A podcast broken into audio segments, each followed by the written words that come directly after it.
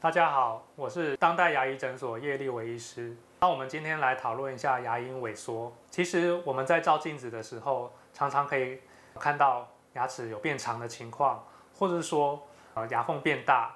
那有些人有可能也有牙根敏感的一些问题。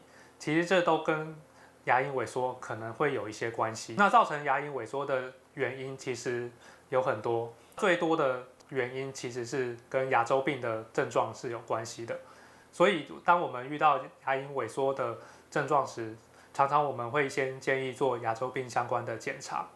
那另外，牙齿的刷牙力道过大，或是刷牙的方式不当，牙刷的选择上面刷毛过硬，也有可能容易造成牙龈萎缩的一些现象。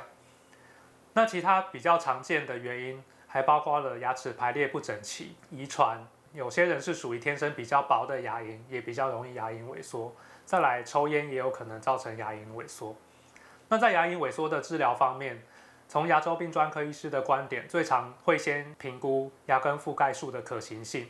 牙根覆盖术通常我们会使用自体的牙龈来移植，让我们达到牙根覆盖的一个效果。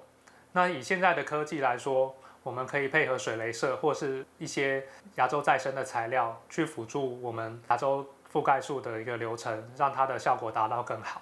这些新科技的一些辅助，可以让我们的伤口变得更小，复原的速度会变得比较快，达到更好的牙根覆盖的效果。